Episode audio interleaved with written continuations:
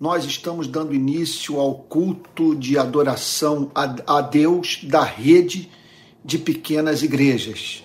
Então gostaria de convidá-lo agora a participar desse momento de oração juntamente comigo. Pai Santo, nós queremos nessa noite mais uma vez prestar ao Senhor nosso Deus culto de adoração, uma vez que nosso espírito nos move a fazê-lo por força da Sua majestade.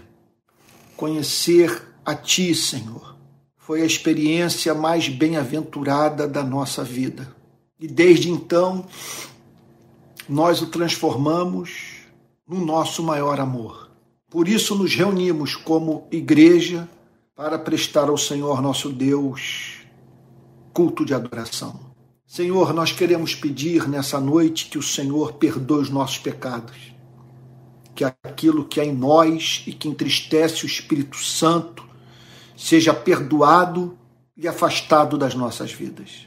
Nós queremos também aproveitar esse momento para agradecer ao Senhor pelas múltiplas manifestações da sua graça nas mais diferentes áreas da nossa vida, num mundo tão confuso como esse. Tão difícil, Senhor. Ó Deus, estando nós cercados de tanto sofrimento, nós bendizemos o teu nome, porque tu tens guardado os nossos olhos das lágrimas, Senhor, e da queda os nossos pés. Nós bendizemos o teu nome, Senhor, porque podemos até chorar, mas o seu consolo sempre é real em nossas vidas. Senhor, sempre temos um Deus que enxuga as nossas lágrimas, trazendo à nossa memória a sua verdade, Senhor. Repleta de promessas para todas as áreas da nossa vida. Senhor amado, nós queremos nessa noite pedir pelos que estão conectados a nós, e que enfrentam batalhas severas nas mais diferentes áreas de suas vidas. Senhor querido, em nome de Jesus, vem agora sobre a saúde daquele que está convivendo, Senhor, com limitações físicas severas, Senhor, lidando com, com dores é, no seu corpo. Deus de toda misericórdia, segundo tua soberana vontade, traz cura, Senhor. Tu sabes que não estamos aqui vendendo milagre, fazendo promessa vã. Ó Deus, mas cremos no Senhor, nosso Deus, no seu poder, na sua onipresença e no seu interesse pela felicidade dos teus servos. Por isso nós suplicamos a ti, Senhor, toca na saúde desses que estão enfermos. Nós também pedimos a ti pelos endividados, pelos desempregados, opera com provisão também nessa área da vida do seu povo. Pedimos pelos que estão sob tentação, Senhor, traz o alívio, comunica o perdão, Senhor. Ó Deus, torna a vontade resoluta, o coração aquecido pela tua palavra. Concede a esses, Senhor, o poder expulsivo de um novo amor esse amor que vem do alto, amor por Cristo e que expulsa as paixões menores, Senhor. Ó Deus querido, nós pedimos a Ti, ó Deus de toda graça, por aqueles que estão enfrentando problemas na família, Senhor. Senhor, que agora o lar desses se encha do seu amor e que teus servos, Senhor, sejam prontos para ouvir, tardios para falar, tardios para se irar e o que tiverem que fazer ou falar, Senhor, que seja sempre com o objetivo de a todos santificar e aproximar, Senhor, de Ti. Deus querido, e agora que vamos meditar na Tua palavra, abra o nosso entendimento para a compreensão da verdade. Visita as nossas vidas, Senhor.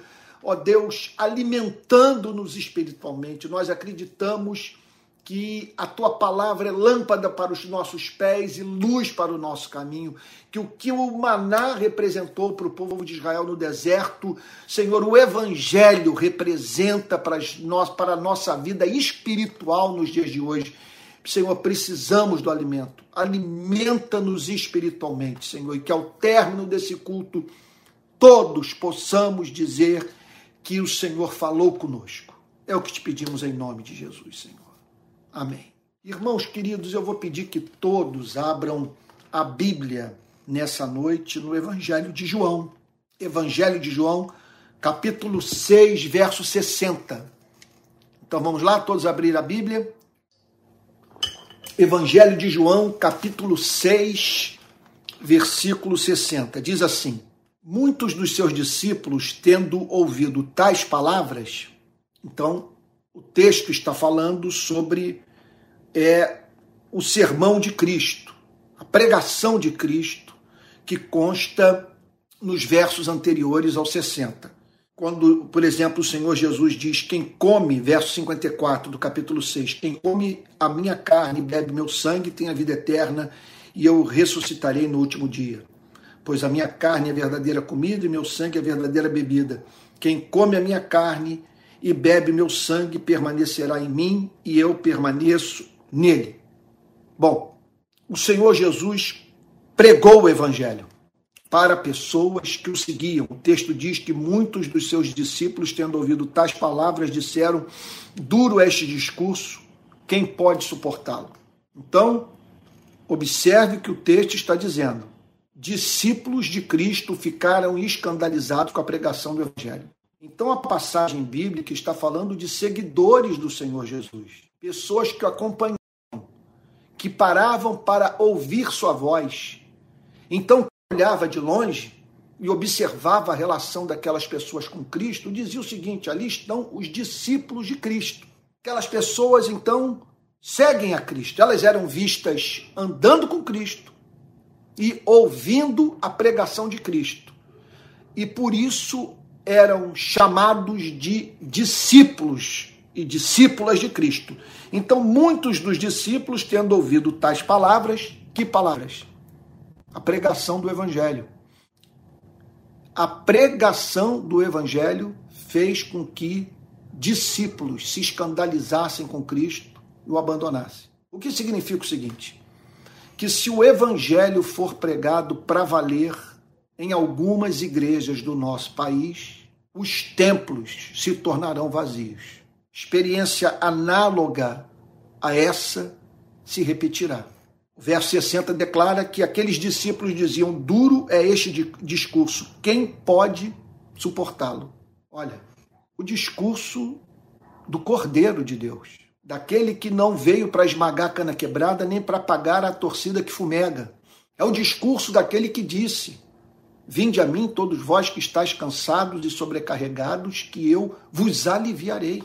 Contudo, o evangelho para aqueles homens discípulos não regenerados significava discurso duro, insuportável. Então, o que a passagem quer nos dizer é que a igreja pode ir muito bem, com seus cultos lotados, pessoas domingo após domingo se dirigindo para o local de adoração.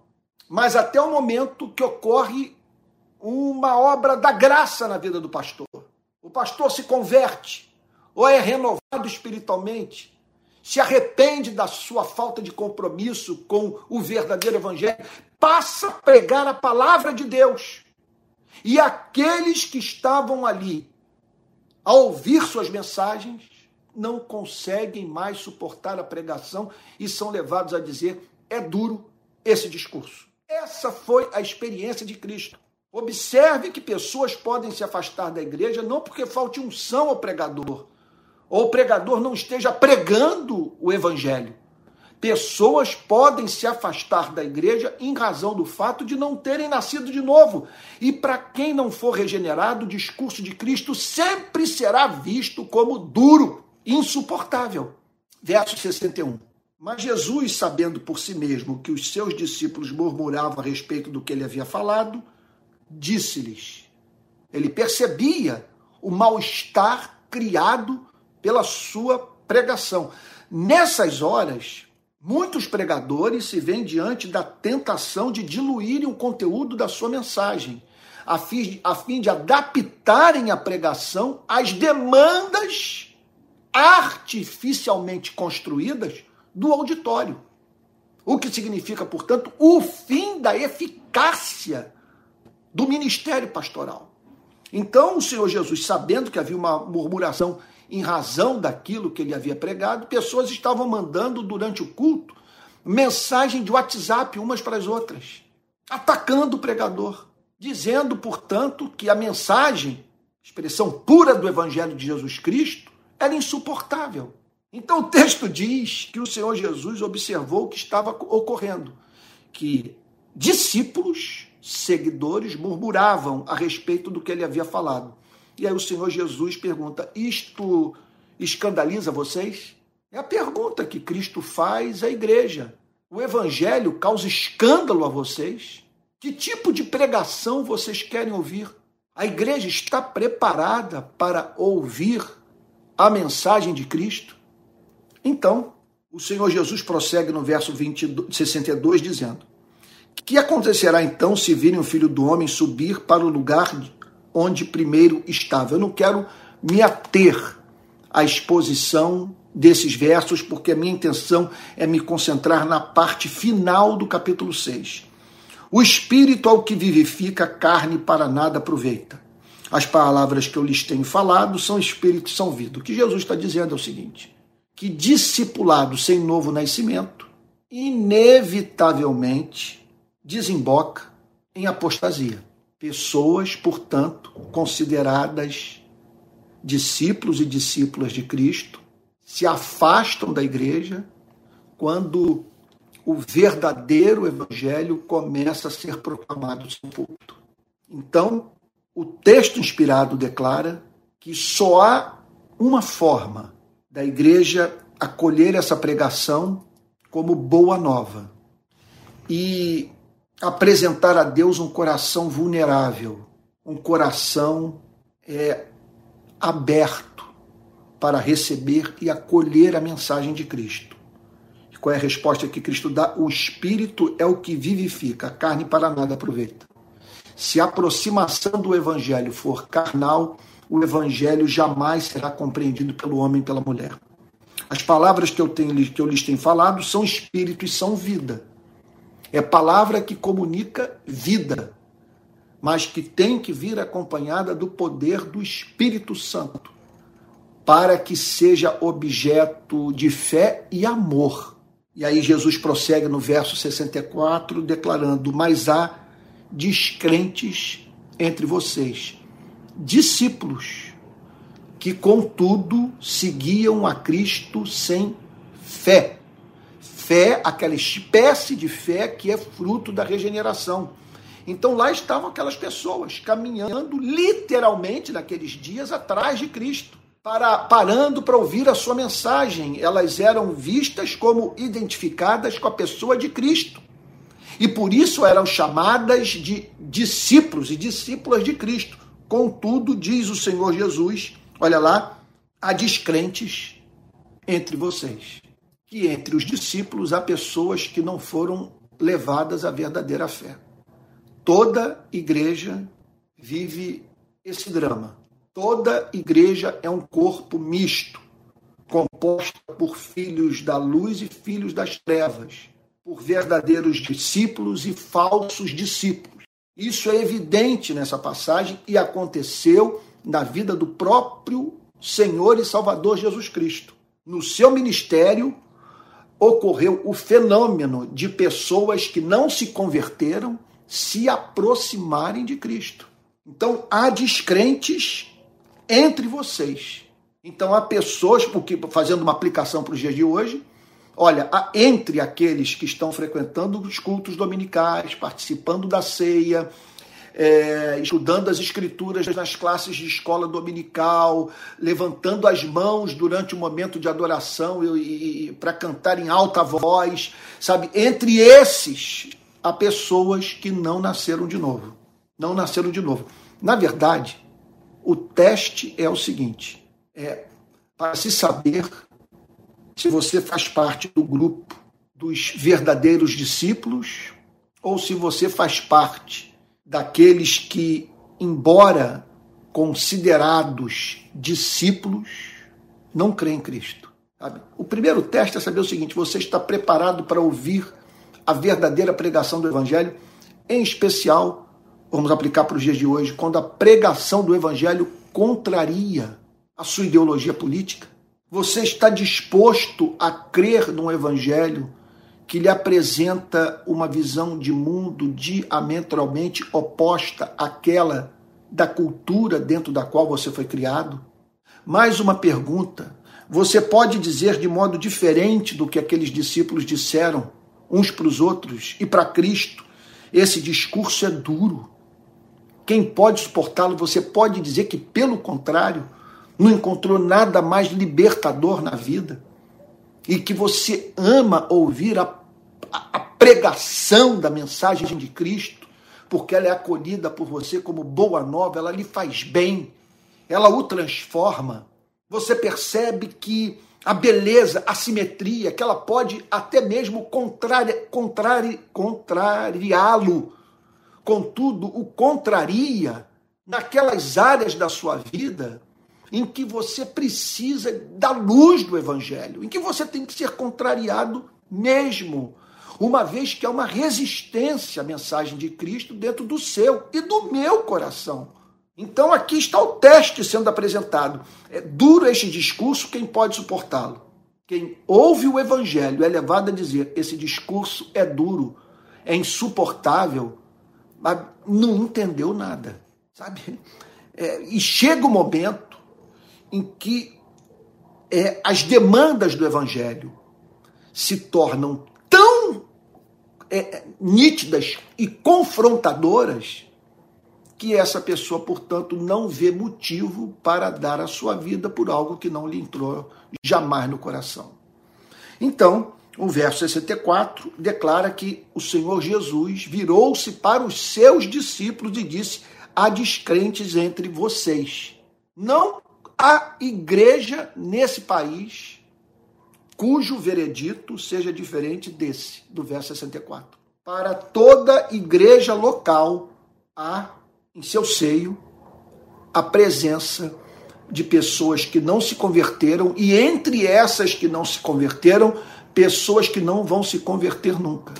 Isso significa, portanto, que nós não podemos lidar com a igreja de peito aberto, não podemos esperar dela o que ela não pode o que ela não pode nos dar, quer dizer, eu estou falando da instituição.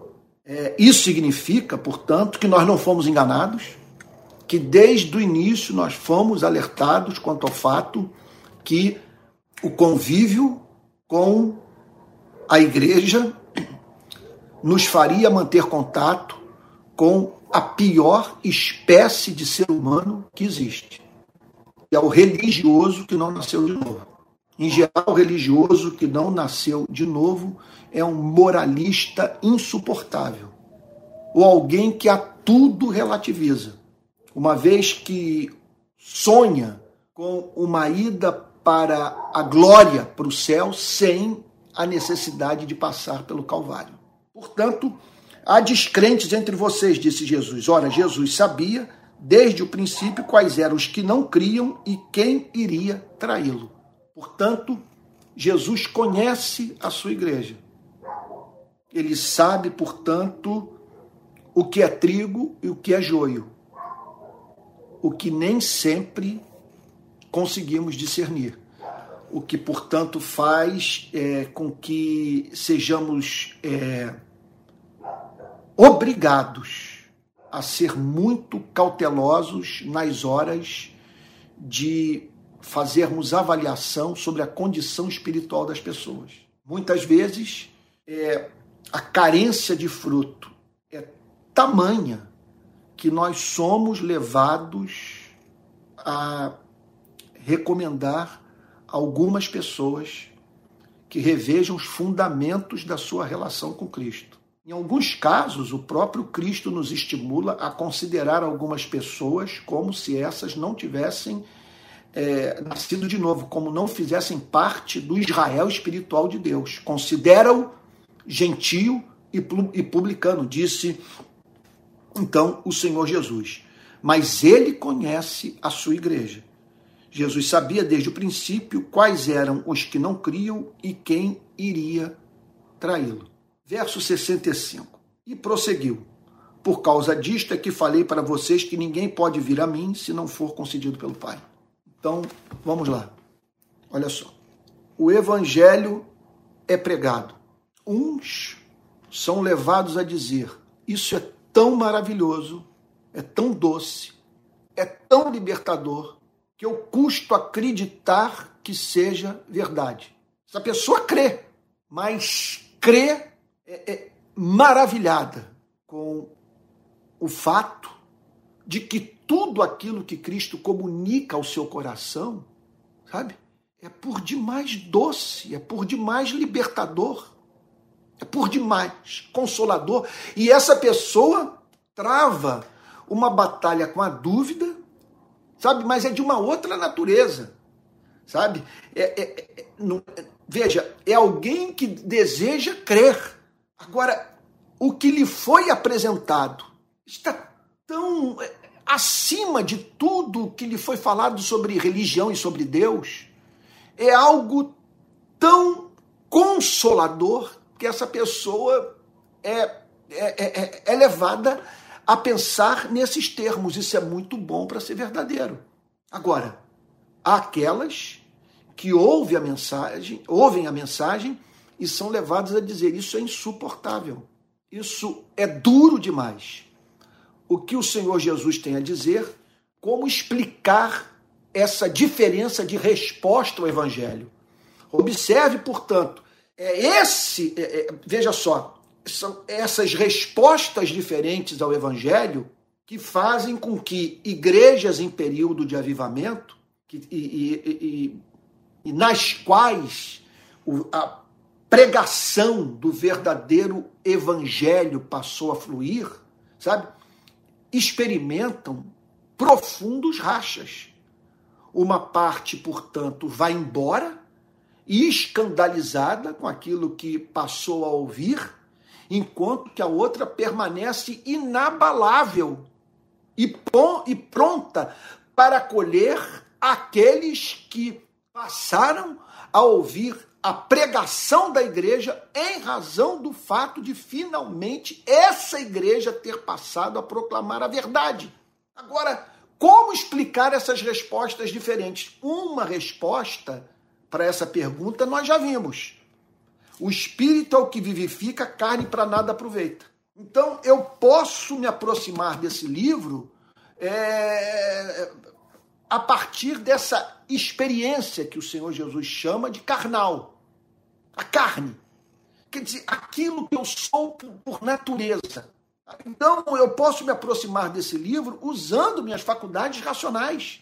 E eu posso, portanto, entender o significado do que foi ensinado. Só que é uma aproximação que não é mediada pelo espírito, é pela carne. E o que caracteriza a carne, preste atenção no que eu vou lhe dizer, é uma falta de, de afinidade com o mundo que é apresentado por esse livro.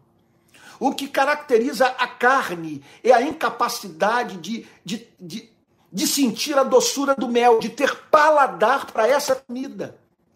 O que caracteriza a carne é a repulsa pela espécie de vida que Cristo chama os seus discípulos a viver.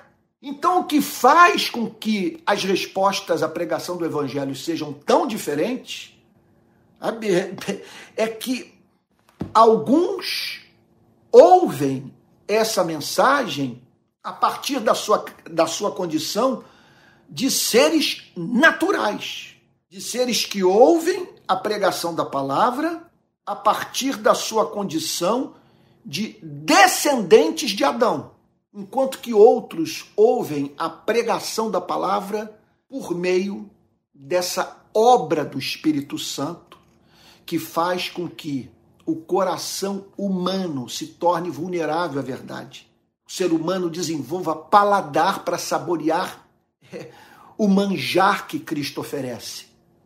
É o Espírito que cria, repito, a afinidade com esse livro. Esse livro é um livro fechado para aquele que, que, cujo coração. É, meu Deus, como é que eu poderia dizer? É, é um livro fechado para aquele em cuja vida não há correspondência. A melhor palavra talvez seja essa mesmo, não há afinidade, não há sensibilidade. É uma linguagem que a pessoa não entende. Não entra em sua mente, isso é uma coisa impressionante. Eu vivo isso há 40 anos. Você, eu, eu, eu leio alguns livros, por exemplo, eu fico pensando se alguém parar para ler os volumes de Martin Lloyd Jones sobre Efésios e, e Romanos. É uma coisa que, que mexe de uma tal maneira o meu espírito que vira e mexe eu sou levado a ir aqui na minha biblioteca e pegar um comentário, uma exposição bíblica do Martin Lloyd Jones que eu já li três, quatro vezes. Que é uma coisa que me faz bem. Sabe, é uma coisa que eu, eu vejo beleza, eu vejo encanto, alimenta a minha alma. Meu Deus, eu não tenho palavras para descrever o que sinto.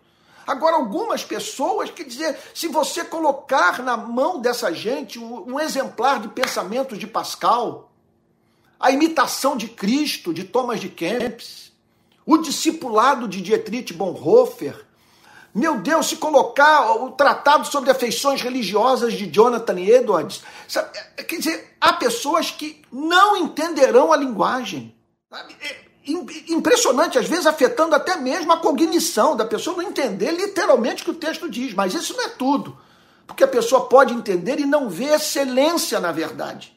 Agora, o que faz com que o espírito faça essa mediação na vida de uns e não faça mediação, essa mediação na vida de outros? Porque uns se aproximam do evangelho a partir dessa dessa disposição, os teólogos usam muito essa palavra, dessa disposição de alma, que a Bíblia chama, que o Senhor Jesus chama de carnal.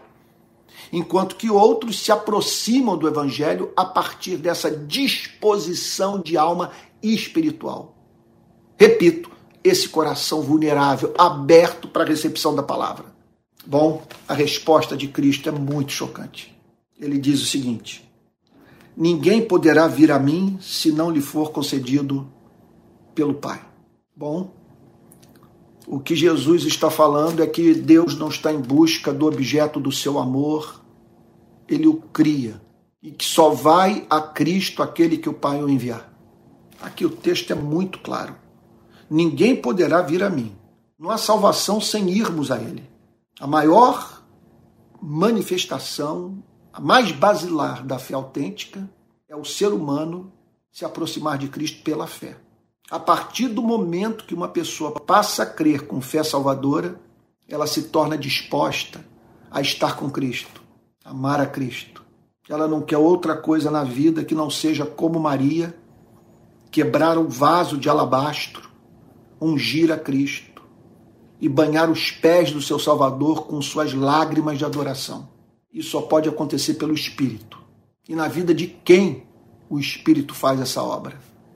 O Senhor Jesus diz: ninguém poderá vir a mim. Olhe para aquela pessoa indo para Cristo. Porque ela está indo para Cristo. Porque ela vê excelência em Cristo.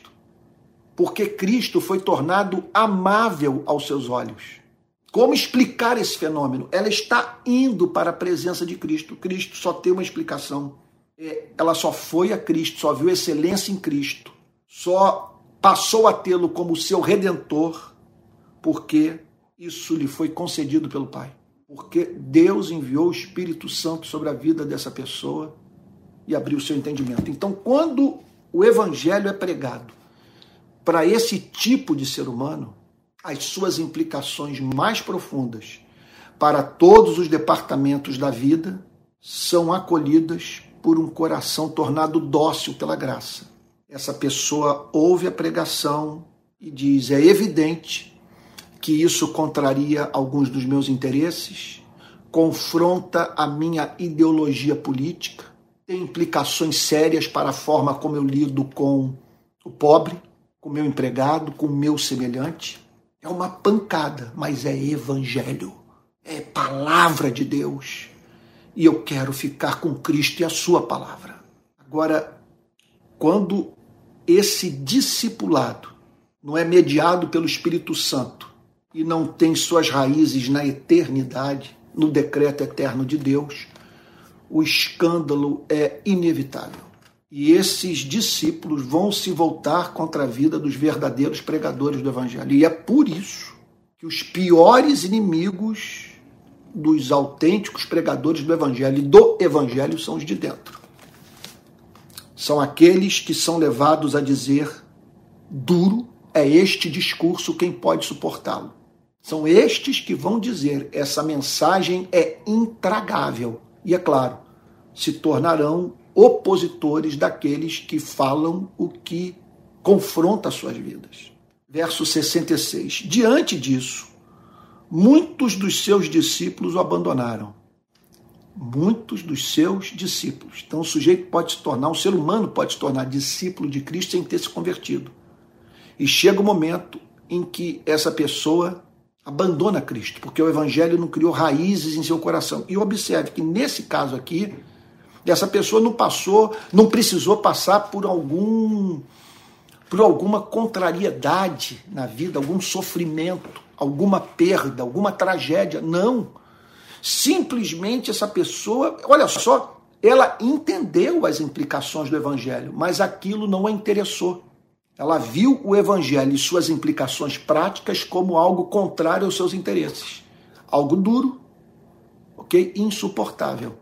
Então, muitos dos seus discípulos o abandonaram e já não andavam com ele. Não queriam a companhia de não queriam ouvir o evangelho.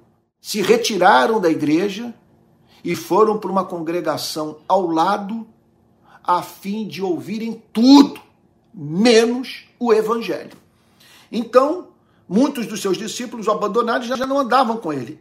Então Jesus perguntou aos doze, e agora ele se volta para os seus doze discípulos. Aquele que, aqueles que dentre os discípulos eram os mais chegados. Será que vocês também querem se retirar? Essa é uma pergunta que nós precisamos responder, você e eu, nesse ponto da nossa vida, porque não dá para ser hipócrita, não dá para fingir que nós somos cristãos, não dá para domesticar a Cristo. Então, é uma pergunta que Deus nos faz. É, vocês também querem se retirar? Vocês consideram duro esse discurso? Insuportável? Vocês também foram levados à conclusão que o evangelho os contraria em áreas que vocês não negociam, que foram tornadas por vocês impenetráveis para a ação do evangelho? Veja, a pergunta não é se você quer continuar na igreja. Não é essa. A pergunta é se você também quer abandonar a Cristo. Você continua na igreja, continua inclusive adorando a Cristo, mas um Cristo que não existe. Olha, um Cristo que não existe. Todos nós ficamos sabendo essa semana, foi um dos assuntos é, dos últimos dias, mais presentes nas redes sociais, do pastor presbiteriano que foi ministro da Educação e Cultura, que portava uma arma de fogo uh, no aeroporto de Brasília e que involuntariamente fez com que a arma disparasse. Um pastor com uma arma de fogo no aeroporto. Bom, isso causou um escândalo imenso. Fez com que esse pastor e os evangélicos se tornassem objeto de piada e muitas pessoas fossem levadas a perguntar: essa atitude é compatível com o cristianismo? O que, que me chamou a atenção nesse episódio? Em primeiro lugar, a falta de zelo de líderes evangélicos, pastores, membros das mais diferentes denominações pelo evangelho. O evangelho foi pisoteado na nossa nação. E eu não vi isso despertar ciúme na maior parte da igreja. Segundo ponto que me chamou muito a atenção foi o uso é, das sagradas escrituras, das próprias palavras de Cristo, com o intuito de ensinar que Cristo é, armou a sua igreja. Sabe que, que no final da sua vida, quando tudo ficou difícil para ele e para os seus discípulos, ele se esqueceu do sermão da montanha e disse para os discípulos o seguinte: olha, esqueçam tudo que eu, preguei, que, eu, que eu preguei. Peguem agora a espada e não perdoem aqueles que os perseguirem. Usem a espada em autodefesa. Eu tive que, e como tem muito calvinista defendendo essa sandice, atribuindo a Cristo a difusão de uma cultura armamentista, eu tive que ir para o próprio Calvino e mostrar que o pai da teologia calvinista condenou o uso da mensagem de Cristo como justificativa para o porte de arma. Calvino chega ao ponto de dizer isso é uma vergonha. É uma vergonha. E Cristo, com muita clareza, ensinou aos seus discípulos que eles deveriam abrir mão inteiramente do uso da espada. Então eu vi pessoas mais preocupadas em, de, em, em, defender o armamentismo do que o próprio evangelho. Elas foram mais atingidas, sabe, na sua, na sua é, é, ideologia, no seu apreço pela sua ideologia, do que pelo estrago que esse episódio trágico causou, causou na vida da igreja na sua credibilidade e no próprio conceito que as pessoas têm do Evangelho. Então é claro que as pessoas podem lidar com Cristo e, e não ter nenhum problema com Cristo, um Cristo que arma os seus discípulos e que chama os pastores para ao lado da sua Bíblia, se é que quando, andam com Bíblia, sabe? Chama os pastores para colocarem na sua pasta uma pistola. E nós temos, portanto, nos nossos cultos, pessoas portando pistola na cintura, ali nos carros dos evangélicos, pistola no, no, no porta-luva. Então é claro, se o Cristo que é pregado não é o Cristo do Sermão da Montanha, não é o Cristo que nos estimulou a caminhar a segunda milha, a dar o outro lado da face, amar os nossos adversários. Se, se esse não é o Cristo, é claro que esse Cristo vai ser amado. Agora comece a pregar sobre o amor de Cristo, revelado por Cristo em sua vida e para o qual ele chama a igreja a viver. Então, aqui está o Senhor Jesus perguntando se vocês também querem se retirar, porque não é possível que vocês queiram que se relacionar comigo nos seus termos. Aqui observe a pergunta que ele faz, ele não muda o conteúdo da mensagem. Ele não tem a mínima preocupação, entenda, sobre um aspecto com aqueles que estavam se retirando. Ele não revê o conteúdo da mensagem, ele não tenta adaptar a sua pregação às demandas da sua audiência. Simplesmente ele mantém o que estava pregando e diz o seguinte: deixa embora. Mas aí ele vira para os seus discípulos e faz essa pergunta central. Simão Pedro toma a palavra e fala em nome de todos: Senhor, aqui nós estamos diante da manifestação mais visível da obra do Espírito, que tem como fundamento a eleição eterna. Quando uma pessoa é enviada pelo Pai ao Filho, e esse envio é mediado pelo Espírito Santo, o que acontece no coração humano? É o que Pedro, de, é o que Pedro declara no verso 68. Senhor, para quem iremos? O que ele está dizendo? Senhor, ainda que essa gente estivesse certa, que o seu discurso é duro, que ninguém pode suportá-lo, nós não teríamos a quem mais recorrer na vida. Mas não é esse o caso. É que o seu discurso, além de ser encantador, quer dizer, além de estarmos encantados com o que o Senhor ensina, nós estamos encantados com o Senhor. Se nós não ouvirmos o Senhor, nós vamos ouvir a um outro. Se nós não seguirmos ao Senhor, nós vamos seguir a um outro. Nós não queremos trabalhar para mais ninguém. Não queremos servir a mais ninguém. Para quem iremos? Onde encontrar o que nós encontramos em Ti? Quem pode nos oferecer algo mais justo, mais belo, mais santo? Para quem iremos? O Senhor tem as palavras da vida eterna. Aquilo que o Senhor declara é o que habilita o ser humano a ser salvo, a passar a ter comunhão com o Pai, a entrar na glória. Senhor, o que tu falas não garante apenas vida para sempre, garante a própria vida. Só o Senhor tem palavras de vida eterna, de vida que tem como característica comer o pão e sentir o sabor. E nós temos crido, Senhor, diz o apóstolo Pedro. Nós fomos levados à fé, nós somos discípulos que creem. E nós temos crido e conhecido experimentalmente que o Senhor é o Santo de Deus, que o Senhor é o separado de Deus, que o Senhor é o Messias de Deus, que o Senhor é sublime. Nós temos crido e conhecido. Quer dizer, é mais do que cognição, é algo visceral, é algo que desceu para o coração. Sabe, é mais do que você ver a Cristo, saber que Ele é um personagem da história. É você o conhecer espiritualmente. É você ver beleza nele e em tudo que ele faz e diz. Essa passagem, portanto, é central para nos ajudar a entender o que está em curso nas igrejas do nosso país. Se o verdadeiro Cristo for apresentado, nós vimos essa semana, nós vimos isso. A apresentação do Cristo, que não arma a igreja, fez com que muitos é, se desencantassem com a pregação de Cristo, porque eles querem viver no mundo do olho por olho, dente por dente. Eles não conhecem o Espírito de Cristo. Eles estão ao lado de Cristo pedindo para que Cristo desça fogo dos céus sobre os incrédulos.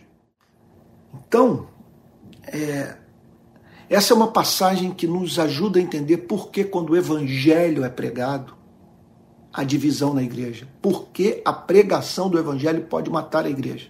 O que é a igreja? É uma comunidade de discípulos. Só que o que essa passagem ensina é que há discípulos que não se converteram, discípulos que não nasceram de novo, discípulos que lidam com o evangelho é, com base nessa disposição carnal. Lidam com o evangelho sem a mediação do Espírito Santo. Discípulos que não foram enviados pelo Pai a Cristo, discípulos que não veem excelência em Cristo, discípulos que não estão habilitados a dizer para quem iremos: o Senhor tem as palavras da vida eterna e nós temos crido e conhecido que o Senhor é o Santo de Deus. Quanto a estes, Cristo pode pregar livremente, porque esses conheceram o mistério e cada palavra de Cristo é canção por os seus ouvidos. Vamos orar?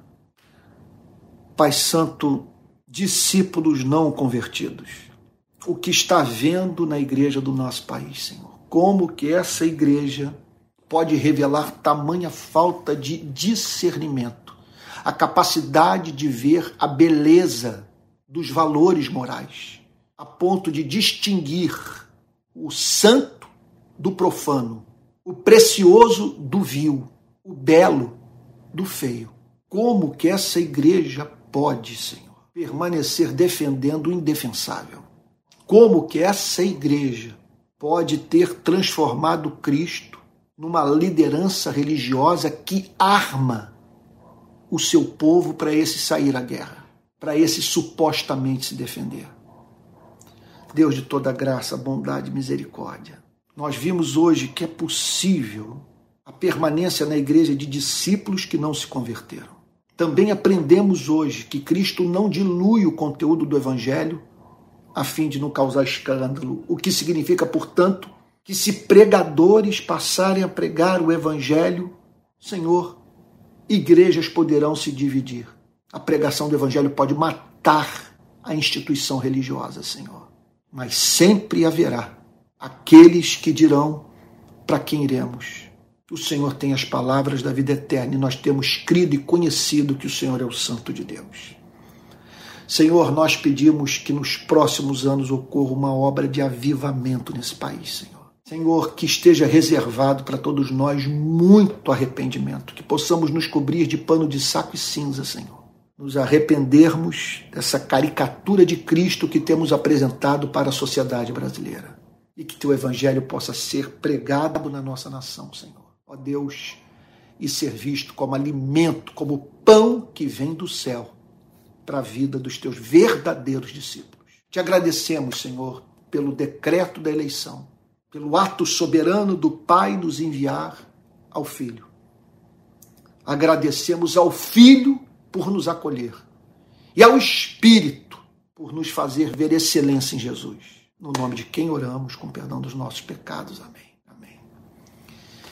Irmãos queridos, estamos chegando ao final desse culto de meio de semana. Domingo que vem nós teremos culto na Associação Brasileira de Imprensa, que será transmitido pelo meu canal de YouTube, às 10 horas da manhã. E às 18 horas eu estarei aqui da minha biblioteca transmitindo o, o segundo culto dominical da rede de pequenas igrejas. É, Segunda-feira à noite eu estou lá no templo da Igreja Betânia, fazendo aquela exposição sobre Cristo e os conflitos com as instituições religiosas do seu tempo. E na quarta-feira estarei aqui de volta. Nesse domingo darei início a duas séries de pregação. De manhã, a série sobre os milagres de Jesus. À noite, a série sobre as parábolas de Jesus. Nosso ministério está precisando da contribuição financeira de todos, da solidariedade. Nós temos contas para pagar não temos nenhuma igreja nos apoiando, nenhuma instituição por trás é, nos sustentando financeiramente, nós precisamos das ofertas voluntárias de todos. Então, caso você queira contribuir, aqui vai o número do Pix que estamos usando provisoriamente: 864 759 167 49. Daqui a pouco eu vou deixar o registro desse Pix para que você possa, então, caso queira fazer a sua contribuição, tá bom?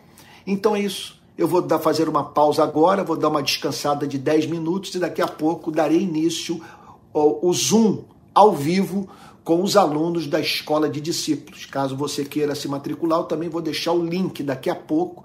Sabe, eu estou caminhando com dezenas de pessoas das mais diferentes partes do Brasil. Toda quarta-feira nós nos encontramos para um encontro bem íntimo pela, pela plataforma Zoom, então no qual as mais diferentes perguntas me são apresentadas e temas abordados, tá bom? É isso. Olha, vamos terminar recebendo a benção apostólica. Espero que Deus tenha te abençoado muito nessa noite, mas muito mesmo. Vamos lá? Que a graça do nosso Senhor e Salvador Jesus Cristo, o amor de Deus o Pai e a comunhão do Espírito Santo sejam com cada um de vocês, desde agora e para todo sempre. Amém. Amém.